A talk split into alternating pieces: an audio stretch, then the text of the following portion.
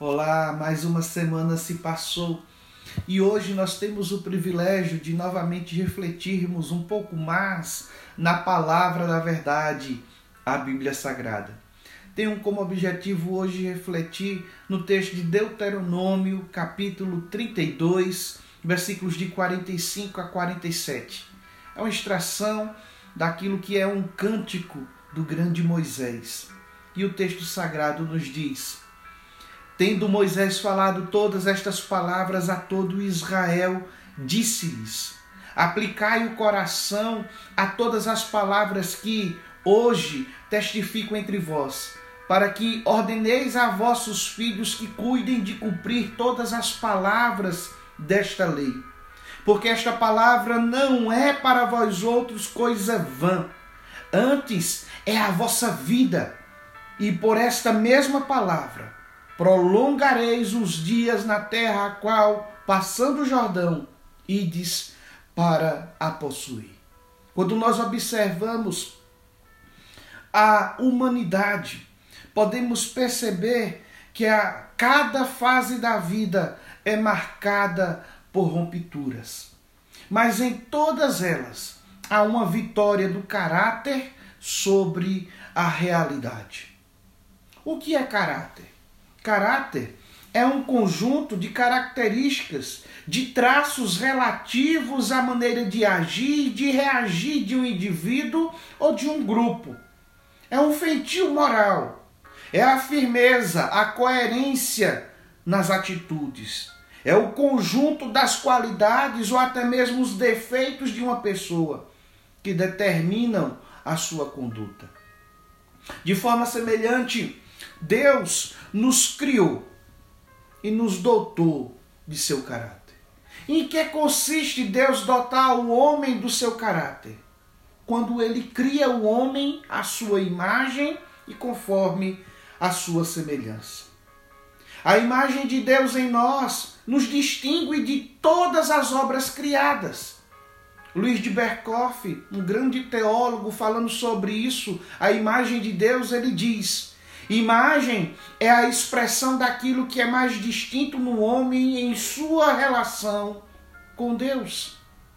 Paulo Anglada, pastor da Igreja Presbiteriana do Brasil, já falecido, falando dessa mesma temática, nos instrui.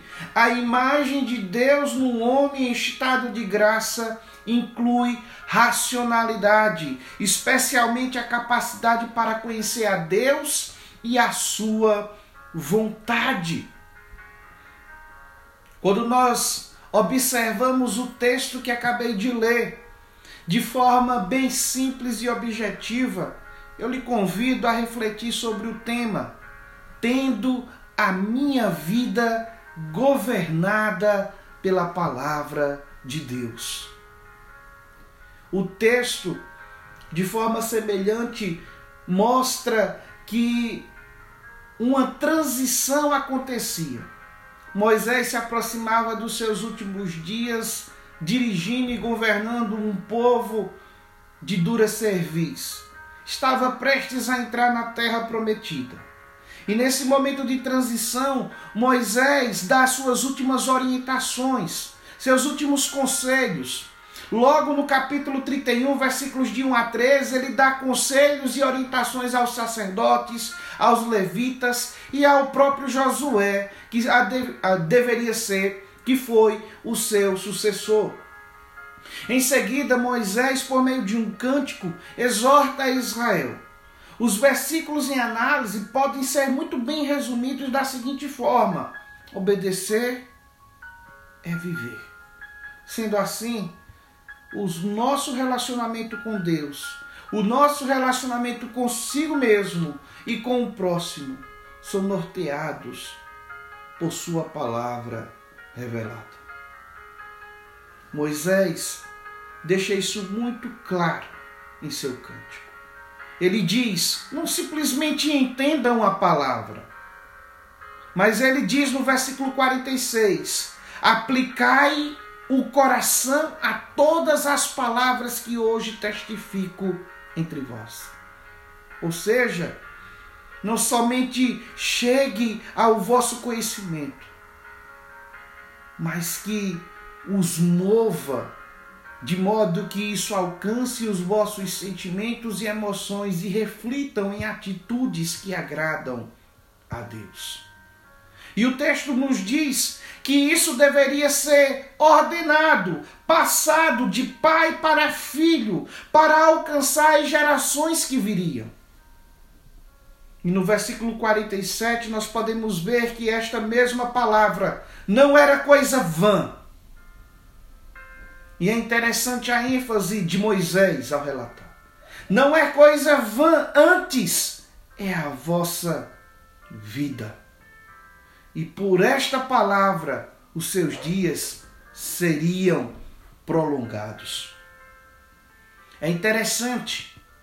Um povo que conhecia Deus agora é instruído a viver por meio da palavra de Deus. Esse princípio nos alcança hoje. E nós, como igreja de Deus, devemos sermos conduzidos por esta palavra. Deus, em Sua palavra, concede ao homem mandatos. E nesses mandatos, nós podemos perceber que eles são três: espiritual, social e cultural, nos alcançando por completo. Herman Bavinck, grande teólogo do passado, nos diz: trabalho e descanso, domínio e serviço, vocação terrena e celestial, civilização e religião, cultura e culto. Esses pares caminham juntos desde o princípio. Eles pertencem e estão contidos na vocação do grande, santo e glorioso propósito do homem. Toda cultura, isto é, todo o trabalho que ele realiza para subjugar a terra, seja através da agricultura, da pecuária, do comércio, da indústria, da ciência ou de qualquer outra forma, é um cumprimento do mandato divino mas para que o homem realmente cumpra esse mandato divino, ele tem que depender e obedecer da palavra de Deus. É maravilhoso nós contemplarmos o texto sagrado. É maravilhoso percebermos que essa palavra não é simplesmente algo que deve ser religioso. Não é algo que nós podemos sair e deixarmos em nossa casa. Antes, deve conduzir a nossa forma de pensar e principalmente a nossa forma de agir. Deve conduzir a nossa postura na faculdade, no nosso trabalho, onde quer que nós estejamos inseridos. Tendo a palavra de Deus como governante de nosso coração e de nossas vidas, certamente alcançaremos êxito em tudo quanto o Senhor colocar em nossas mãos para fazer ante a calamidade da vida, ante as adversidades e dificuldades que porventura estejamos passando e sabemos que estamos passando.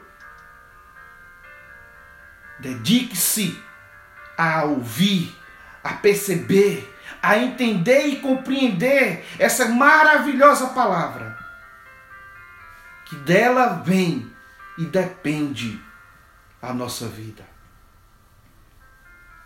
Richard Phillips falando dessa necessidade de compreender a palavra, de sermos conduzidos por ela, ele diz: Deus tem algo muito mais empolgante para você e para mim, pois é em obediência às Escrituras que a aventura da vida começa.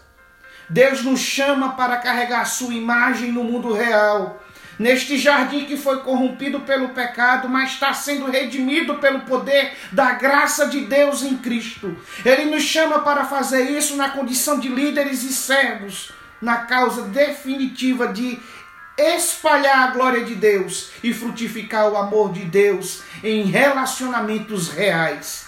Este é o mandato que Deus nos dá, que sejamos homens espirituais colocados em relacionamentos definidos por Deus no mundo real, como senhores e servos de Deus, para dar fruto para a glória desse próprio Deus.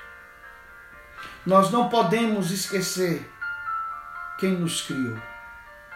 nós não podemos esquecer que a imagem de Deus está em nós. E nós a cada dia temos essa imagem sendo forjada e moldada em meu e em seu coração por meio da ação do Santo Espírito, ao entender e viver à luz das Escrituras Sagradas. Eu concluo citando Albert Monley Jr., esse grande servo do Senhor, onde ele diz: o cristão tem de entender como interpretar e avaliar as questões pelos aspectos dos campos da política, da economia, da moralidade, entretenimento, educação e uma lista aparentemente interminável de outros campos. A ausência de um raciocínio bíblico e consistente da percepção do mundo é uma característica fundamental da imaturidade espiritual. Um rapaz tem de aprender como traduzir a verdade cristã em uma maneira de pensar genuinamente cristã. Precisa aprender a defender a verdade bíblica perante seus colegas e em público e deve adquirir a habilidade de estender sua maneira de pensar bíblica, fundamentada em princípios bíblicos, a todas as áreas de sua vida. Deus nos chamou para fazermos a diferença. E alcançaremos essa diferença tendo as nossas vidas governadas pela palavra de Deus. Que Deus lhe abençoe e que Sua palavra a cada dia fale aos nossos corações. Deus o bendiga.